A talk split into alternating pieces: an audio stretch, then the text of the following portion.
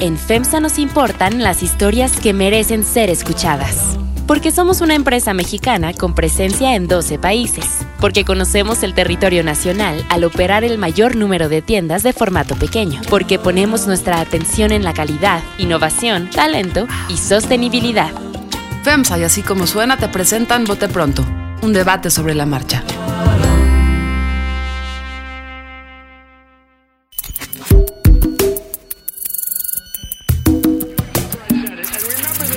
Carlos Puch. María Scherer Ibarra. Ignacio Marván Laborde. Jesús Silva Herzog Márquez. Este era uno de los grandes orgullos del gobierno de Peña Nieto, gobierno asociado con la corrupción. Es que no sirve para hacer política. En Bote Pronto, un debate sobre la marcha. Bienvenidos al Bote Pronto de este martes. Quiero poner en la mesa un tema que estábamos hablando cuando decíamos de qué vamos a hablar. Ah, la verdad, para haber hecho un esfuerzo este país de hacer cortas las elecciones, que largas las hicimos, ¿no? Es decir. Todo este esfuerzo de vamos a hacer más cortas las elecciones, las hicimos larguísimas. Y también por el carácter de esta elección, pues llegamos de repente a este momento donde faltan, ¿qué faltan? Hoy, hoy es Menos de un mes. Menos de un mes, 25 faltan días, 20 y pico ¿no? días. ¿No, María? ¿Cómo estás, María? Hola. Chucho. Hola. Hola, Nacho. Hola, ¿cómo estamos? Y como que se está desinflando esto, ¿no? Supongo que lógico después de que llevamos siete meses en esto, pero no sé si es lógico, ¿no? Y se está como desinflando, ¿no crees? No, pero es que también hay que sumarle, ¿no? La pre-campaña y las campañas internas. Entonces yo. Por creo eso, que ¿eso nos- qué son? ¿Septiembre, octubre? Desde, sí, finales del año pasado. Entonces, si lo pensamos desde ahí, pues sí, es muchísimo tiempo. Ocho meses. Ajá. ¿Las Porque- sientes desinfladas? Sí, la siento, creo que lo hemos dicho aquí, más aburridas que la de López Portillo. Es otra. Es otra elección de candidato único ya, ¿no? Y eso que, Ah, es pero la, es por y eso, eso por- que es la elección que más candidatos en la historia tiene. Pero es por eso o por 3,000 lo largo, Nacho. Pero a Yo ver, es es lo largo, es el hecho de que todas las encuestas vienen diciendo lo mismo y más en los- desde hace seis Yo meses. creo que ¿Qué es un poco, es decir, un poco lo largo. Y otra cosa es que está muy claro, digamos, lo que está pasando en el país y los tres con mayor o menor énfasis más o menos que tienen que abordar sobre lo mismo, corrupción, inseguridad, este, cómo vamos a crecer, cómo vamos a redistribuir. Todos los famosos contrastes o demás se centran más bien en que crece en una persona o no crece en una persona y ya los conocimos. No hay mucho más que conocer. Sí. Jesús. Y, y no pasó nada en la. Bueno, ya estoy hablando en pasado, pero no, no, no, No pasó. pasado. parte de lo que está pasando, Chucho, Sí. que ya. Sí. O sea, no, no hubo ningún evento en la campaña, no, no hubo ninguna sorpresa, no hubo ninguna revelación importante. Hace eh, seis años estuvo, por ejemplo, lo de la Ibero, de Peña Nieto. Eh, apareció el movimiento Yo Soy 132.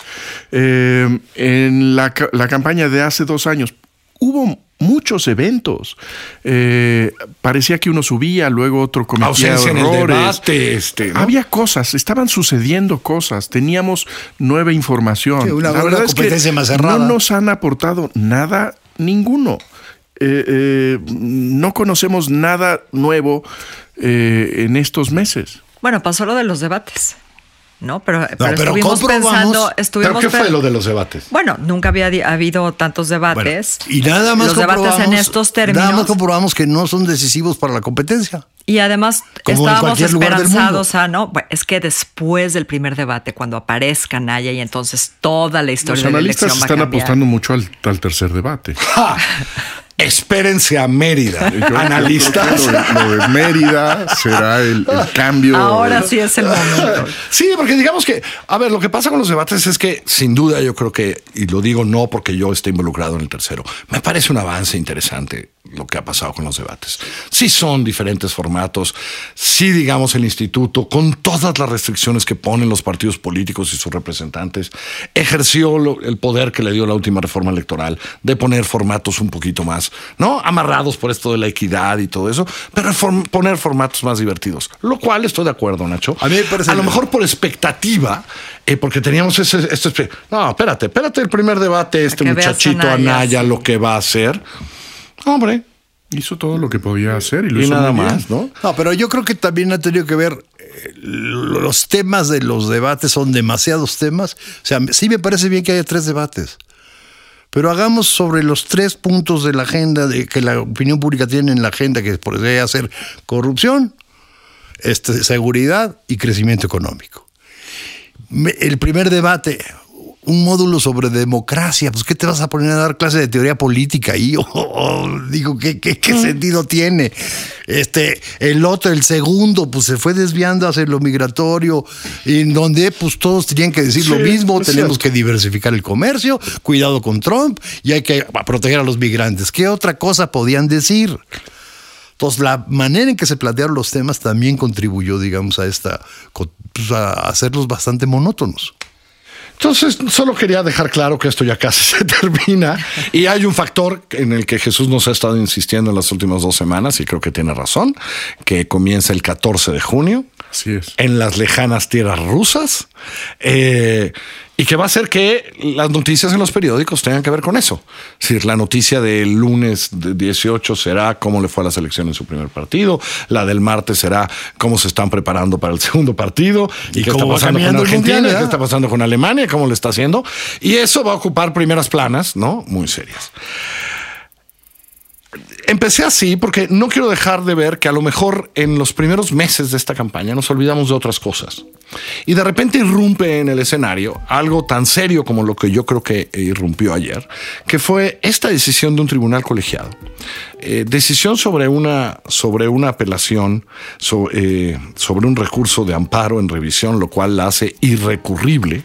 Es decir, no hay manera de recurrir la decisión de ayer del, del tribunal, en donde por una parte, por un lado, eh, ampara y pide que se le reponga el procedimiento, pues, pues a los seis principales eh, hombres del basurero de Cocula, déjenme decirlo así, esos son, son los seis del basurero de Cocula, más la esposa de Abarca, que queda incluida en el mismo amparo por otras razones, ¿no? Entonces, y que de hecho, pues si uno lee eso, podría ser que estos señores abandonaran, abandonaran la cárcel en los próximos meses.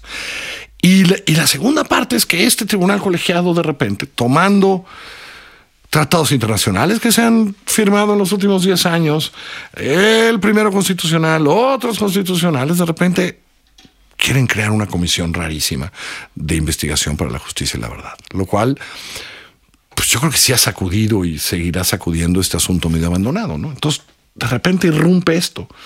No creo que tenga, no creo que vaya a pegar en las campañas, pero tiene que ver que el país sigue caminando más allá de eso, ¿no? Sigue, cuando yo, cuando estaba leyendo las notas, yo pensé en, en el caso Casé y en este libro increíble de Jorge Volpi. Y pienso que, que en el caso de Ayotzinapa va a pasar exactamente lo mismo. Está tan manoseado ese caso. ¿no? Está tan todo hecho para que no sepamos qué sucedió ahí, que no hay comisión de la verdad que falta, que, que valga, y no importa que participen los, eh, los familiares de, de, los estudiantes, y no importa que vuelvan a hablar con todos los eh, soldados o con los policías federales con los que no hablaron. Yo creo que esa verdad no la sabremos nunca. Nacho. A ver, yo veo, es decir, yo creo que incluso el, el, la sentencia de este tribunal colegiado aprendió mucho del caso Casés. Que el caso Casés, por problemas de debido proceso, sale eh, libre alguien que dudosamente es inocente o se sabe que no es inocente. Aquí lo que a mí me, me, impacta en primer, en primer lugar es el primer caso en que yo veo en que a partir de un amparo de las víctimas, los jueces le dicen al Ministerio Público, repones todo el proceso. Normalmente las víctimas son indefensos frente a la actuación del Ministerio Público. Lo hace bien, lo haga bien, lo haga mal, lo haga arbitrariamente. Perdón, Nacho, no es un amparo de las víctimas, es un amparo de los presuntos. ¿eh?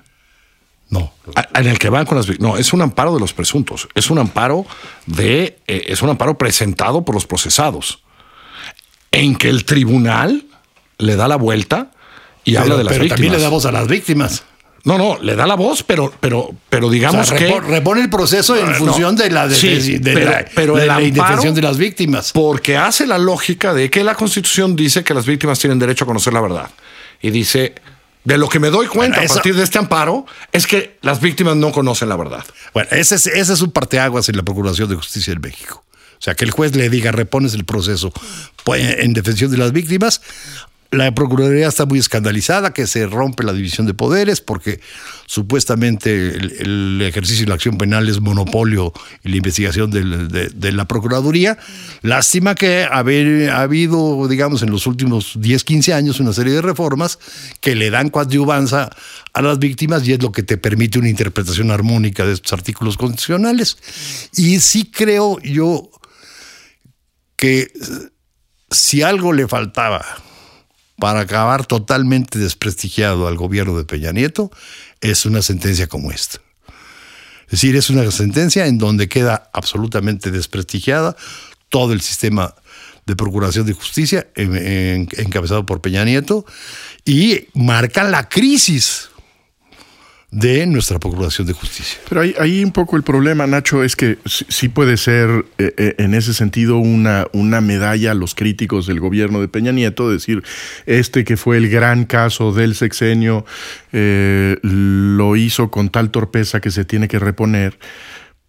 Pero, pero la bronca creo que es la que, la que dice María, que es, pues esto ahuyenta más la posibilidad de que sepamos qué pasó.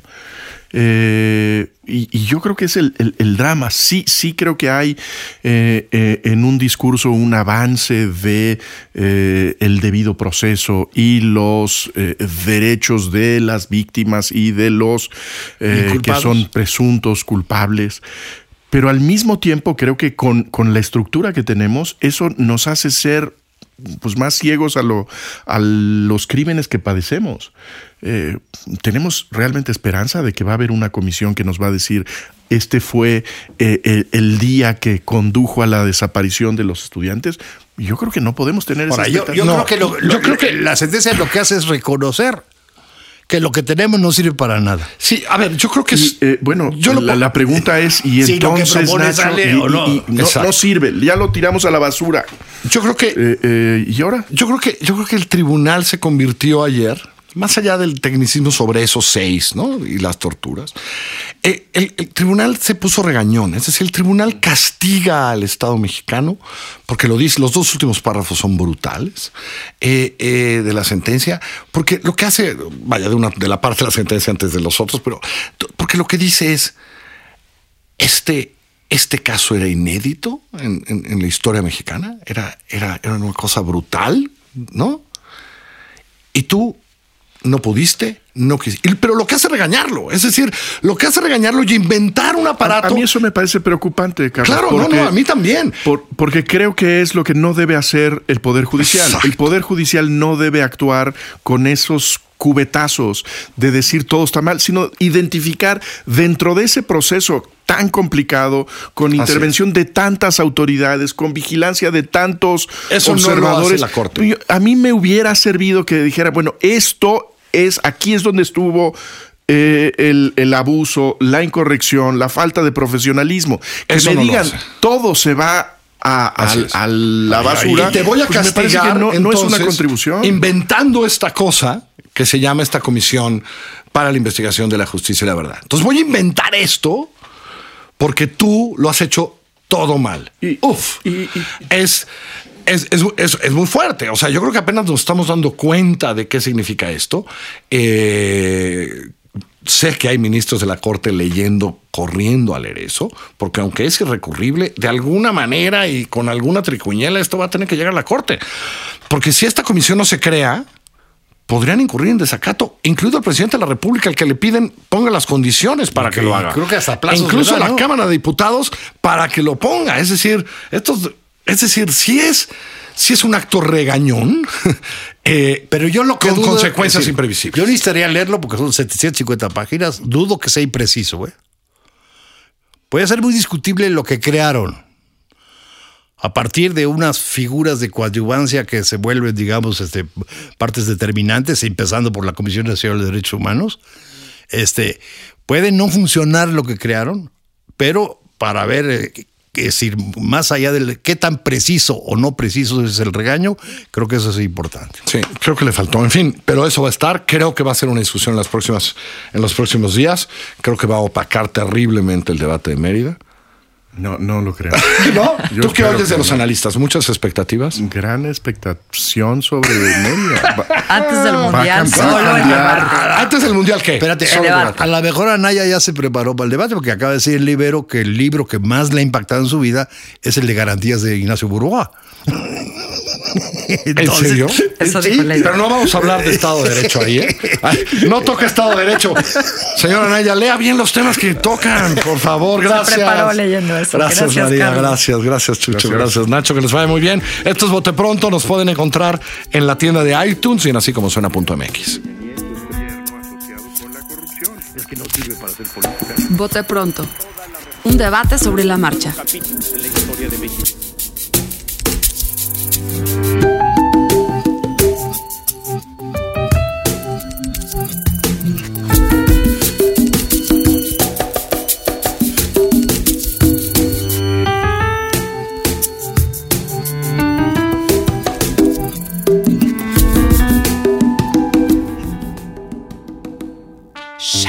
En FEMSA nos importan las historias que merecen ser escuchadas. Porque somos una empresa mexicana con presencia en 12 países. Porque conocemos el territorio nacional al operar el mayor número de tiendas de formato pequeño. Porque ponemos nuestra atención en la calidad, innovación, talento y sostenibilidad. FEMSA y así como suena te presentan Vote pronto. Un debate sobre la marcha.